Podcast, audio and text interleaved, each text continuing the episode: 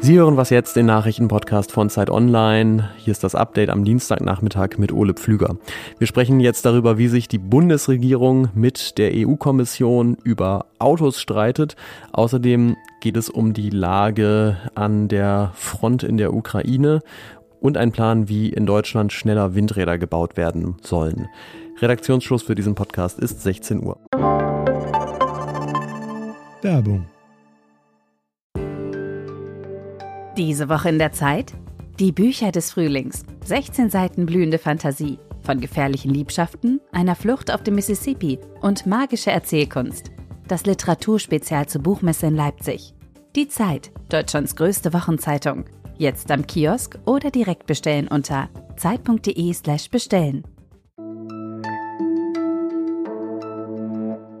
Die EU plant ja ab 2035 keine neuen Autos mit klimaschädlichen Verbrennungsmotoren mehr zuzulassen. Und dagegen gibt es aber jetzt nochmal Widerstand aus der Autonation Deutschlands und zwar von Volker Wissing, also dem Bundesverkehrsminister von der FDP. Der sagt, naja, aber es kommt ja doch schon ein bisschen drauf an, was genau im Motor des Autos verbrannt wird. Wenn das klimaneutrale Kraftstoffe sind, zum Beispiel sogenannte E-Fuels, dann spricht doch eigentlich nichts dagegen, sie zuzulassen. Wissing hat deswegen heute angekündigt, nächste Woche im EU-Rat gegen das Ende der Verbrenner zu stimmen, sofern nicht geklärt wird, dass E-Fuels davon ausgenommen sind. Wir brauchen jede technologische Lösung, die batterieelektrischen Antriebe, Wasserstoff-Brennstoffzellen, aber eben auch synthetische Kraftstoffe. Und wir wissen, dass wir noch sehr viele äh, Fahrzeuge mit Verbrennungsmotor in den nächsten Jahrzehnten haben werden. Und wir sehen auch keine Probleme, neue Fahrzeuge zuzulassen, wenn diese eben klimaneutral mit E-Fuels betrieben werden. Und wie das einzuordnen ist, das erklärt mir jetzt unser Zeit Online Mobilitätsredakteur Sören Götz. Hi. Hi Ole. Wie viel Gewicht haben denn diese Einwendungen von Wissing überhaupt auf der EU-Ebene? Ich meine, das EU-Parlament hat die Sache ja eigentlich schon beschlossen. Wackelt dann das Verbrenner aus jetzt trotzdem nochmal? Also diese EU-Prozesse sind sehr langwierig. Es gibt da x Abstimmungsebenen und immer wieder neue Runden. Es ist echt schwierig, dann einen Überblick zu behalten. Aber jetzt mal äh, kurz zusammengefasst, es ist quasi die letzte Hürde und eigentlich dachte man, es bleibt eine reine Formalie. Aber wenn Deutschland sich jetzt enthalten sollte, worauf es hinausläuft, wenn Wissing sagt, er trägt es nicht mit, dann ist es nicht unbedingt ein Hindernis dafür, dass es eine Mehrheit gibt für den Vorschlag. Aber man hat auch aus Italien schon gehört, dass die ebenfalls wohl nicht zustimmen wollen. Es gibt einige osteuropäische Länder, die auch skeptisch sind. Und wenn dann halt jetzt ein Momentum reinkommt und Deutschland sagt, wir machen da nicht mit, dann kann es gut sein, dass sich andere anschließen und dass es am Ende dann tatsächlich noch kippen könnte. Und dann müsste der ganze Prozess nochmal von vorne losgehen. Hm, ähm, diese E-Fuels, von denen Wissing spricht, können die tatsächlich denn so einen großen Beitrag leisten zu weniger klimaschädlichem Verkehr oder ist das Wunschdenken? Also die E-Fuels ermöglichen klimaneutrales Autofahren, wenn sie entsprechend hergestellt werden aus CO2, was aus der Atmosphäre entzogen wird und aus klimaneutral hergestelltem Wasserstoff. Aber die Herstellung, man hört es ja schon, ist irre aufwendig. Also man muss viel Strom in die Elektrolyse stecken, also um Wasserstoff zu gewinnen. Man muss das CO2 überhaupt erst aus der Atmosphäre rausholen, das ist auch nicht ganz unaufwendig. Und ähm, insgesamt muss man da halt irre viel Strom reinstecken. Und am Schluss kommt halt gar nicht so viel im Fahrzeug an, sondern viel geht halt für die Herstellung drauf. Weshalb ähm, direkt mit Strom fahren, also mit batteriebetriebenen Autos, deutlich energieeffizienter ist. Zudem gibt's noch eine Konkurrenz um Wasserstoffprodukte, die in den nächsten Jahren immer größer werden wird, weil wir wollen ja auch bald hoffentlich irgendwann vielleicht klimaneutral fliegen und klimaneutrale Kreuz, äh, Kreuzfahrten machen, wenn sowas tatsächlich jemals äh, möglich sein sollte. Und für all diese Anwendungsfälle brauchen wir halt Wasserstoff. Und ähm, das heißt, die bei Fachleuten unumstrittene Prognose ist, E-Fuels werden sehr knapp und sehr teuer bleiben und deshalb am Ende im Pkw-Bereich wahrscheinlich nur wenig beitragen zur Verkehrswende, weil sie einfach schlicht zu wenig verfügbar und zu teuer sind, selbst wenn sie dann erlaubt bleiben sollten, so wie Wesing sich das wünscht. Hm. Das klingt natürlich dann so ein bisschen nach Symbolpolitik auch. Was ist denn da dein Eindruck eigentlich? Wie ernst meint Wissing das mit der Verkehrswende wirklich?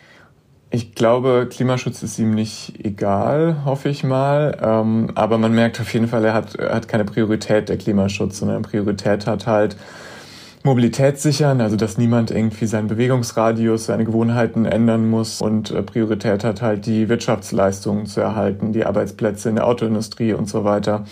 Weil ja, alles, was an Maßnahmen vorliegt, dauert entweder zu lange, bis es wirkt, oder hat sowieso nur eine geringe Wirkung. Und tja, jetzt hat die FDP ja bei den letzten Landtagswahlen nicht so gute Erfolge erzielt und ich habe den Eindruck, jetzt ähm, haben sie erst recht das Bedürfnis zu zeigen, ähm, was ihre Themen sind und wie sie sich durchsetzen in dieser Koalition. Ja, und so ein emotionales Thema wie Verkehrspolitik eignet sich natürlich auch sehr gut, um das eigene Profil zu schärfen. Vielen Dank dir, Sören Götz. Sehr gern. Seit vielen Monaten versucht Russland ja die ostukrainische Stadt Bachmut zu erobern, beziehungsweise das, was seine Artillerie davon noch übrig gelassen hat. Vor Kriegsbeginn hatte Bachmut 70.000 Einwohner, heute sind nur noch wenige tausend dort. Trotzdem ist die Stadt militärisch als Verkehrsknoten wichtig und insbesondere für Russland hat sie auch große symbolische Bedeutung, sodass beide Seiten eben schon lange und unter hohen Verlusten um die Stadt kämpfen. Gestern Abend hat Volodymyr Zelensky, der ukrainische Präsident, die Soldaten in Bachmut als Helden bezeichnet, aber er hat auch eingeräumt, die Lage dort wird von Tag zu Tag komplizierter. Und konkret heißt das, Russland hat seine Angriffe zuletzt immer weiter intensiviert und versucht, die Stadt einzukesseln. Und nach ukrainischen Angaben greift Russland inzwischen nicht mehr nur von Osten, sondern auch von Norden und Süden an. Auch in weiteren Städten in der Ostukraine sind offenbar die Angriffe in den letzten Tagen verstärkt worden. Die Bundesregierung plant, dass sich der in Deutschland an Land aus Windkraft erzeugte Strom bis 2030 verdoppeln soll. Aber dafür müsste es deutlich schneller gehen, ein Windrad aufzubauen als bisher. Der Grund dafür, dass es so lange dauert, sind komplizierte Zulassungsverfahren, die ziehen sich oft über Jahre hin. Jetzt ist aber Besserung in Sicht, denn die Regierungsparteien SPD, FDP und Grüne haben sich darauf geeinigt, wie es in Zukunft schneller gehen könnte. Sie haben das nicht komplett freiwillig getan, sondern setzen eine EU-Vorgabe um. Und die Kernidee dabei ist, das ganz detaillierte Gutachten, das für die Genehmigung von Windkraftwerken und vielen anderen Projekten nötig ist, die sogenannte Umweltverträglichkeitsprüfung, die kann wegfallen und zwar dann, wenn in dem Planungsgebiet, das für Windkraft oder Stromleitungen gedacht ist, auch schon eine strategische Umweltprüfung stattgefunden hat. Das ist quasi ein Schritt, der auf einer etwas höheren und allgemeineren Planungsebene gemacht wird.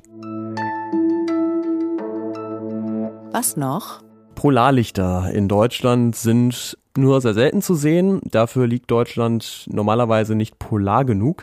Im Moment aber ist es nicht normal. Deutschland liegt zwar immer noch da, wo es immer ist, aber es gibt besonders starke Sonnenstürme und das führt dazu, dass man auch in dunklen, nördlichen Ecken von Deutschland Nordlichter sehen kann.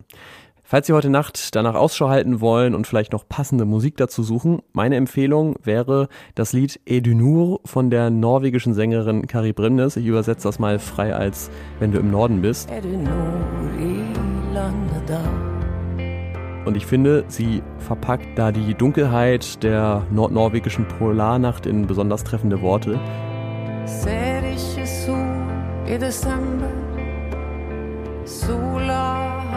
Sie singt hier nämlich keine Sonne im Dezember, sie hat Besseres zu tun, die Nacht frisst deinen Tag und wird niemals satt davon.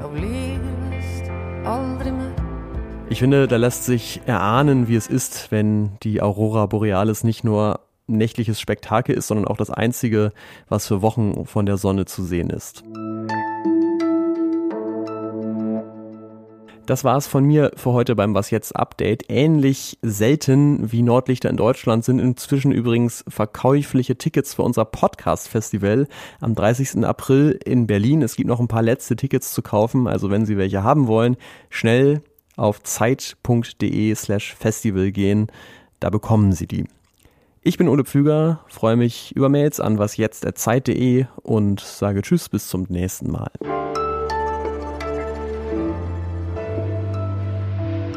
Fürchte, in Berlin ist es zu hell für Nordlichter, aber ich werde mal die Augen offen halten nachher.